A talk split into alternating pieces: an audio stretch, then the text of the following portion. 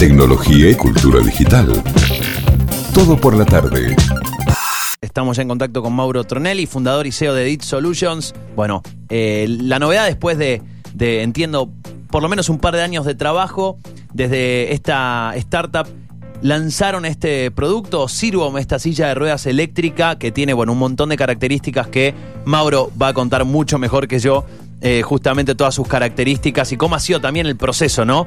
También llegar a, a esta compañía como Toyota, que lo llega a financiar, bueno, todo lo que ha sido, me imagino, una aventura para, para vos y para la startup. ¿Cómo estás, Mauro? ¿Qué tal? Hola, Buenas Mauro. tardes. Hola Fernando, Angie, ¿cómo están? Buenas tardes Bien, a todos, ¿vos? buenas tardes a los oyentes también. Bien, todo bien. Bueno, ¿cómo, cómo empezó esto, Mauro? ¿Vos, eh, cómo nace Edit Solutions? ¿Nace con este proyecto? ¿Había otros proyectos anteriores? Eh, mirá, este proyecto nace, eh, o el Edit Solution nace con este proyecto básicamente, eh, con, con lo que hoy se llama Sirvom. Sirvom en su momento fue una plataforma omnidireccional que desarrollamos con unos compañeros en el secundario en el año 2011 y mm, luego de, de un desarrollo, digamos, que, que hicimos que era, no era una silla de ruedas, era una Sí. plataforma industrial que se utilizaba para, para la fruticultura, para la zona de la pera y la manzana, que es, de, que es la actividad económica por excelencia en Río Negro, donde yo soy. Eh, y luego, digamos, de esto, al año siguiente, de, de- de este prototipo que logramos hacer, donde comprobamos un poco que podíamos dominar la tecnología, eh, nos vinimos a estudiar a Bahía Blanca, Ingeniería Electrónica, junto con dos amigos que habían estado en el proyecto. Y ahí fue donde un poco cambió de rumbo, ¿no? Y pasamos de esta plataforma industrial a, a otra idea, eh, que fue una especie de brainstorming donde, donde consideramos esto de poder llevar a cabo la tecnología eh, en una silla de ruedas, debido a que uno de mis compañeros había estado un tiempo en silla de ruedas y había vivido la experiencia de no poder movilizarse, digamos, por un, por un ambiente chico, él vivía en un departamento Sí. y movilizarse en su silla de ruedas era muy complicado. Bien, em, eh, ¿era una silla de ruedas eh, Estándar. eh, estándar o, o era eléctrica? La silla de ruedas que él utilizaba era estándar. era Estándar. estándar. Claro, me imagino en un departamento que si no está concebido eh, originalmente para que tenga ese y tipo que no de tiene el tamaño. Claro. Te pensaba cuando veía el Ninguna video. puerta, o nada. sea, mm, no, pero incluso vivís en un monoambiente. De verdad que debe ser muy difícil. Y tener un departamento más grande para poder movilizarte también es mucho más caro. Exactamente, cuando hablamos de discapacidad tenemos la discapacidad, digamos, de nacimiento y la discapacidad adquirida. La discapacidad es un proceso tem- temporal en la vida, es decir, en algún momento de nuestra vida vamos a llegar a tener alguna discapacidad, sea auditiva, sea pérdida visual, pérdida, digamos, de Sí. motriz. Entonces la discapacidad hay que dejar de verlo como que es algo diferente, es algo que nunca nos va a tocar, sino que a todos nos va a tocar, sí. porque es un proceso temporal y que en algún momento va a llegar. Tal cual. Eh, y la discapacidad motriz es una de las discapacidades más grandes que, que existe. Para que se den una idea en cuanto a las dimensiones de esto que estamos hablando, las sillas de ruedas, tanto las motorizadas como las convencionales, más o menos para que tengan una idea, para girar sobre su propio eje necesita entre 1,50 metro cincuenta y 2 metros, hasta 2 metros 20. Entonces, si hablamos de los ascensores, un ascensor eh, convencional, digamos, en las grandes Imposible. ciudades, ascensores viejos son imposibles movilizarse. Una persona entra de frente y queda de Claro. espaldas a la botonera y necesita estas dimensiones para poder girar ¿no? y poder tocar los botones, o, o si no, les- tiene que entrar de marcha atrás o tiene que depender de alguien, de una segunda persona que lo esté asistiendo. Entonces, un poquito este desarrollo viene a esto, a solucionar las problemáticas que tienen de accesibilidad a las- los edificios, la infraestructura, sin hacer grandes modificaciones. O sea, sabemos que lo ideal sería modificarlo y hay estudios que indican que para modificar una arquitectura se requiere hasta un 21% del total que costó la, la arquitectura. eh, y bueno, y hay infraestructura, digamos, eh, pública y privada que no están dispuestos a hacerlo. Claro. Siempre doy el, el caso de los hoteles. En Argentina menos del 1% de los hoteles está condicionado para personas con discapacidad y si una persona tiene que viajar por turismo o sea por algo de salud, mm, tiene que ver muy bien a dónde va a hacerlo y si tiene un lugar donde quedarse. Pensemos hoy, eh, bueno, en, en Mendoza tenemos municipios mucho más preparados que otros eh, o que han ido modificándose, pero Sí. no hablemos de hoy, hablemos de hace Dos años. 10 años atrás, 10 años atrás, una, ra- una rampa en una esquina era Una impensado, excepción. Era impensado, era impensado. Una rampa en un acceso a Sobre un todo banco, saliendo de la a parte más céntrica. De repente lo más céntrico, Sí, quizás si practicas un poquitito Eh, y ya. Entiendo que hoy, entiendo que hoy, dependiendo del código de arquitectura de cada lugar, ya los marcos, las rampas, la accesibilidad es código, o sea, tiene que estar Sí, construido por con una- definición Sí. tiene que ser así. Pero bueno, no, no todo es nuevo, digamos, es lo mínimo. No, no, tal, tal cual. Te- te- tengo entendido que una de las últimas edificaciones que se hizo en Mendoza, digamos, tuvo, tuvo que ver una consultora de Israel que tiene que ver con accesibilidad. eh, y bueno, estuvo ahí metida para, para adecuar un edificio que no estaba, que no estaba adecuado. Pero sí, como dicen ustedes, las grandes ciudades normalmente, digamos, no están acondicionadas para, para las personas con discapacidad. Y uno dice, bueno, son pocas o no hay muchas. Y en realidad, solamente en Argentina hay 1.300.000 personas, lo cual equivale a decir que en uno de cada 10 hogares hay una persona que utiliza silla de ruedas. Ah, eso es un montón. Y no los vemos. Y no los vemos porque no salen, y no los vemos porque están aislados. Y nosotros ahora en pandemia, digamos, vivimos en carne propia lo que es estar aislado y lo que es estar Sí. encerrado. Y sabemos que muy lindo no es. Entonces, creo que esto también nos, nos da la oportunidad de, de- de poner un poco o hacer un poco de conciencia, ¿no? De que, de que estas personas hoy están aisladas y no pueden salir porque la, la arquitectura no está disponible para que ellos se movilicen. Sí, o, o- u otro, bueno, se me ocurren un montonazo de problemas, mucho mejor, obviamente, si, si tenemos oyentes que viven o tienen familiares con eso, nos pueden contar, ¿no? Pero van por la calle porque en general por las veredas no se puede circular. Los Eh, escalones, otro riesgo, las ¿no? rotas. Otro riesgo más. Sí. Eh, ahora, eh, es algo, eh, digo, uno, uno lo, lo, lo pensaría diciendo, bueno, ustedes apuntaron a solucionar el problema, digamos, de la manera más, vamos a decir, más directa posible, que es, bueno, que si, si la infraestructura es deficiente, que la persona tenga una movilidad más eficiente. Ahora, Más en realidad, sí. lo ideal sería que el problema se, se resuelva desde la infraestructura. Ahora, eso es lo- el, otro que lo, que- lo que sigo, Mauro. Evidentemente, no vamos a. eh, una ciudad va a, a- a remodelar todas sus construcciones en un plazo corto. No, claro, no puedes estar esperando que eso pase. O sea, puedes adelantarte y eventualmente, mientras. ojalá, ojalá pase eventualmente, pero no puedes estar esperándolo. Y muchas veces hacen cosas y se hacen mal también. O sea, ¿cuántas veces vimos una rampa que no tiene el ángulo, digamos, que debería tener y una persona no puede subir, digamos, a esa rampa? Se hacen las cosas y se hacen mal por no tener el conocimiento, quizás. Con esta, con esta aplicación en particular, con Sirvan, con esta silla de ruedas, lo que nosotros intentamos es que en un principio los hoteles, que hay una disposición que dice que los hoteles de más de 10 habitaciones que, que deben tener, digamos, una habitación por cada 10 Sí. acondicionada, no la tienen. Bueno, que un hotel, si no tiene la habitación acondicionada, por lo menos tenga una silla de ruedas de esta, que está preparada para un gran Claro. abanico de patologías, entonces la persona se moviliza en su silla de ruedas, sabiendo que su silla de ruedas no se va a poder movilizar ahí, si cambia esta silla de ruedas y haciendo pequeñas modificaciones en infraestructura, puede lograr que la persona disfrute ¿no? de, del hotel. Esa es un poco la idea que tiene este proyecto. Con, con Siruam, con esta silla de ruedas, ustedes desarrollaron de alguna manera, digo, nuevas tecnologías en el caso de las ruedas, por ejemplo, o usando tecnologías existentes, eh, crearon justamente eh, el, el- el diseño. ¿Cómo fue el, Mira, desarrollo? La omnidireccionalidad, nosotros cuando arrancamos en 2011, la omnidireccionalidad existía, es un concepto que data más o menos para que se den una idea del año 50. Se ha utilizado en sondas que se han mandado al espacio y se ha utilizado en aplicaciones industriales muy específicas, en algunos robots que buscan bombas, eh, en lugares ¿viste? donde son muy escuetos y donde son muy reducidos. Sí. Eh, y lo que nosotros hicimos en el año 2011, mucha información no había de cómo funcionaba, en internet no encontrábamos nada, en los libros no encontrábamos nada, lo que fue hacer ingeniería inversa.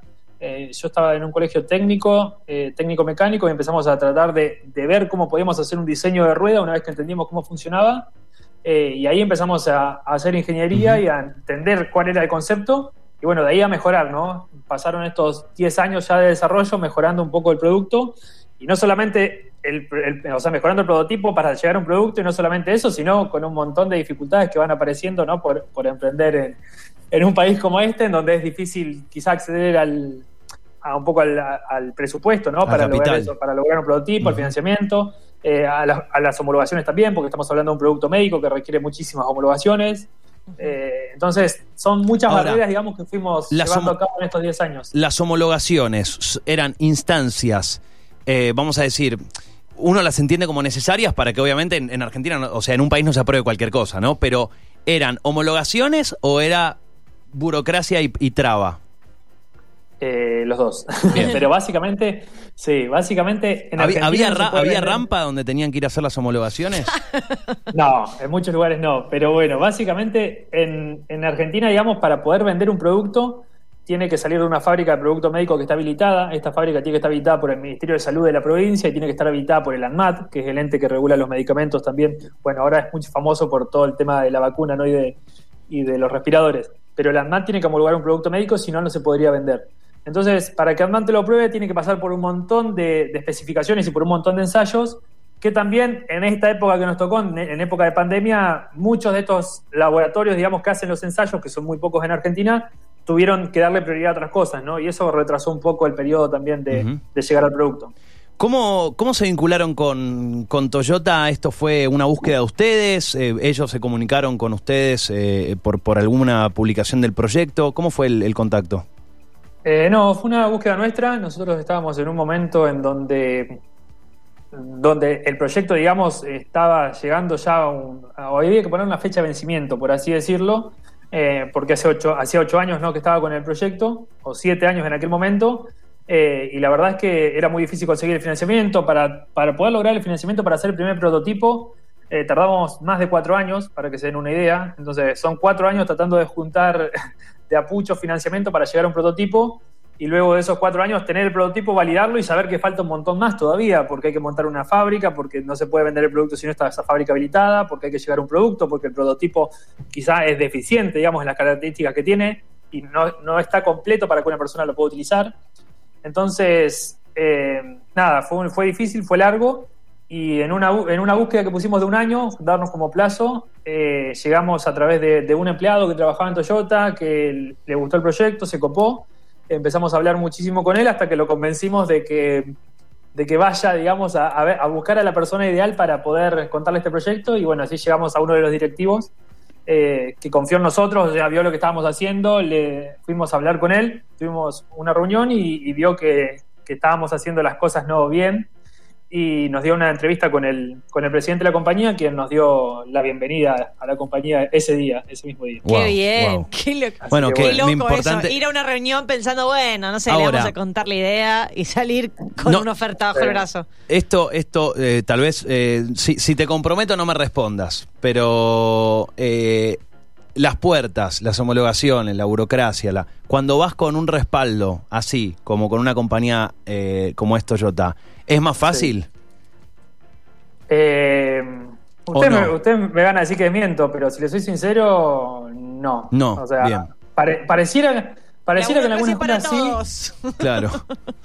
Pareciera que en algunas cosas sí, aunque no lo crean, pero, pero no. Lo, lo cierto es que hay trabas y hay burocracia que, que lamentablemente es bastante rígida eh, y cuesta, cuesta mucho movilizarla. Y hay otra que sí es un poco más flexible, en donde, donde la verdad es que esta compañía con la que, con la que estuvimos trabajando nos abrió muchísimo las puertas. Pero, pero no, no, no está todo servido, digamos. No es que, teniendo un respaldo atrás eh, se, abran todas las puertas, sino uno tiene que poner muchísimo de sí mismo también para, para poder lograrlo. Eh, contanos de, mm, de, de esta silla de ruedas. Digo, hoy en qué instancia está, pero antes de llegar a la instancia, antes de, de- de llegar a todo lo que significa esta, esta alianza, este financiamiento, eh, ¿qué características tiene? Eh, decías una que creo que es una de las diferenciales, que es la omnidireccionalidad. Esto justamente que decías antes de poder hacer un giro sin esos dos metros que necesitan las tradicionales. Eh. ¿qué, qué características tiene diferenciales? Bien, la omnidireccionalidad es la capacidad de moverse en cualquier sentido de movimiento. Es decir, vos ahora estás sentado mirando al frente y te podés mover adelante, atrás, izquierda, derecha. Es decir, imagínate un auto que se mueve de costado. Para Sí. estacionar no necesitas doblar. O sea, te estás moviendo lateralmente El sueño, Eh, el sueño del pibe. para, para la izquierda o para la derecha, claro. Moverse en diagonal en cualquiera de, de su, de- de- del ang- en cualquier ángulo, digamos, que vos selecciones, eh, y obviamente girar sobre su propio eje en ambos sentidos. Esto lo que facilita es la reducción del, espacio de maniobra, que no necesitas radios de giro, y este movimiento lateral te facilita muchísimo las cosas en, lugares donde tenés un escritorio, por ejemplo, que está contra la pared o en un pasillo. En la página que, es sirwon.com, Sirwon viene de silla, rueda, omnidireccional, la primera sílaba de cada palabra. Es un nombre medio feo, pero difícil, digamos, de que la gente se acuerde, pero quedó. Eh, ahí van a sirwon.com, en la página van a encontrar un video que es un poco la- un video para mostrar la aplicación ¿no? y, y cuáles son las ventajas que tiene este movimiento. Y bueno, la verdad es que del prototipo a esto se redujo muchísimo el tamaño, se redujo muchísimo el peso. La anterior era una silla de ruedas que medía o necesitaba un metro quince más o menos para girar sobre su propio eje. Esta está necesitando menos de un metro, Wow. eh, 95 centímetros aproximadamente. Se bajó de 120 kilos a 78. Zarpado. Eh, y, y tiene un montón, digamos, de, de cuestiones que se fueron creando o co-creando con diferentes usuarios que hacen a la autonomía de la persona. No sé, por darles un ejemplo, una bandeja de transferencias. Hoy la, la persona normalmente tiene que andar con una tabla, con un pedazo de madera, ¿no? Para pasarse a, a un auto, para pasarse a la cama, para pasarse a donde sea. Una cosa tan simple que está incluida en la silla, por ejemplo. Eh, sistemas de mando intercambiable. Entonces, si esta silla de ruedas está en un hotel, eh, vos no sabés, digamos, con qué patología va a llegar la persona que Claro. llega al hotel. Entonces, el- Hoy, digamos, se está, se está, o sea, está a disposición el, el, módulo joystick, que es un módulo para una persona con paraplegia, no para una persona con cuadriplegia, pero sí estamos desarrollando otro sistema de mando para luego añadírselos. El hotel no hace falta que compre otra silla de ruedas, sino el sistema de mando, digamos, que se puede acondicionar a, a la discapacidad de la persona. Izquierda, derecha, sí. Sí, esto se saca de izquierda a derecha, como vos, como solamente levantándolo, no tiene conectores, no tiene nada. Eh, y bueno, y podés cambiar el, el, sistema de mando también a, a otra tecnología que desarrollamos. Uh -huh. Bueno, tiene un montón de cosas. Eh, ¿Sabés autonomía que... es muchísima, tiene una suspensión independiente. Eh, bueno, están está todas las características en la página, pero la verdad es que mejoramos muchísimo el, el producto. Es eh, cuando... Acá me parece clave destacar algo, que, que cuando uno da cuenta, eh, le, le, se sorprende y la verdad es que no debería sorprendernos porque esto es, es así. ¿Qué es, significa esto? ¿Hay investigación? Sí hay investigación. Cuando hay financiamiento, se, puede. se investiga y se avanza. Si no hay financiamiento, no va a haber mejoras. Entonces, quiero, es clave cuando existe el financiamiento en, en investigación, en ciencia y tecnología, porque, eh, a ver, con la tecnología disponible, vos decías, Mauro, omnidireccionalidad, 2011, estamos hablando hace 10 años atrás, ya se hablaba de este concepto. Eh, probablemente, tal vez hace 10 años se podría haber empezado a implementar en las sillas de rueda. O, o bueno, se ha avanzado mucho. U otras tecnologías que vos hablabas de la autonomía de la batería. El mundo de las baterías hoy está también siendo, se, se está viendo revolucionado en cuanto a, a, su peso, su duración, et, etcétera. Pero si no hay investigación eh, eh, financiada, digo, si no hay financiamiento de las investigaciones, ese es clave, es clave. Y me parece que, bueno, ustedes lo, lo, han vivido, Mauro, ¿no? Algo que les llevó años y años y años y cuando aparece el financiamiento es cuando uno puede tener un verdadero empuje, ¿no?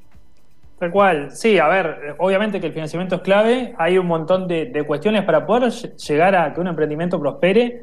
Existen lo que se llaman, hay un escritor eh, o, o, un amigo emprendedor que se llama Juan Pablo Luna, que trabaja mucho sobre emprendedores, eh, que en su libro él describe, digamos, que hay cuatro capitales. Eh, y los cuatro capitales estos tienen que ver con el capital social, es decir, uh -huh. poder relacionarse, digamos, entre emprendedores, relacionarse entre gente, porque el capital social nos lleva a otros capitales que ahora les menciono. El capital institucional, por ejemplo, tener una institución que te apoye, que te acompañe, que diga, che, yo voy por este pibe o yo acompaño a este pibe. Tener el capital intelectual, es decir, el intelecto o el conocimiento para poder hacerlo, porque sin el intelecto y el conocimiento es muy difícil, por más que tengamos el dinero. Y por último, ¿no? este que hablábamos recién, el capital financiero, que, que, es necesario y es más necesario todavía en empresas que quizás son de, de hardware, en donde, digamos, no, no, no, vamos a decir que no se necesita dinero para las de software, pero en las empresas de hardware hoy son más dejadas de lado, digamos, porque es, es muchísimo más lo que se puede llegar a perder, ¿no? Porque es muy, muy, costoso, muy costoso hacer prototipos, muy costoso, digamos, que algo salga mal. Entonces, eh, bueno, son esos cuatro capitales que se necesitan para, para poder llegar a, a una empresa, el social, el intelectual, el institucional y el financiero. Uh -huh. ¿Cuál es la, la, instancia hoy de, de Ciruom? Eh, ¿Están a la venta? ¿Estarán a la venta? ¿Se van a poder conseguir en locales Toyota? ¿Cómo, cómo, cómo también evoluciona el vínculo con la compañía? Bien. Bueno, tenemos eh, do, por do, dos ramas diferentes, digamos. Uh -huh. Toyota lo que está haciendo es alquilarla a través de su plataforma. Ellos tienen una plataforma que se llama Quinto, eh, que es una plataforma donde se alquilan vehículos de la marca y ahí eh, pueden alquilar lo, lo, que sería nuestra silla de ruedas. Eh, Así como el, momento, como el, alquilar de un vehículo, digamos. Como el alquilar de un vehículo, exactamente. Ellos te llevan la silla de ruedas y, y bueno, y vos la puedes, la, la usás, digamos, por, por, el periodo que alquiles. Eh, eso está siendo, hoy, digamos, por el tema de la pandemia, creo que, que está siendo solamente alquilada en Namba. La idea es después ampliar, digamos, las regiones.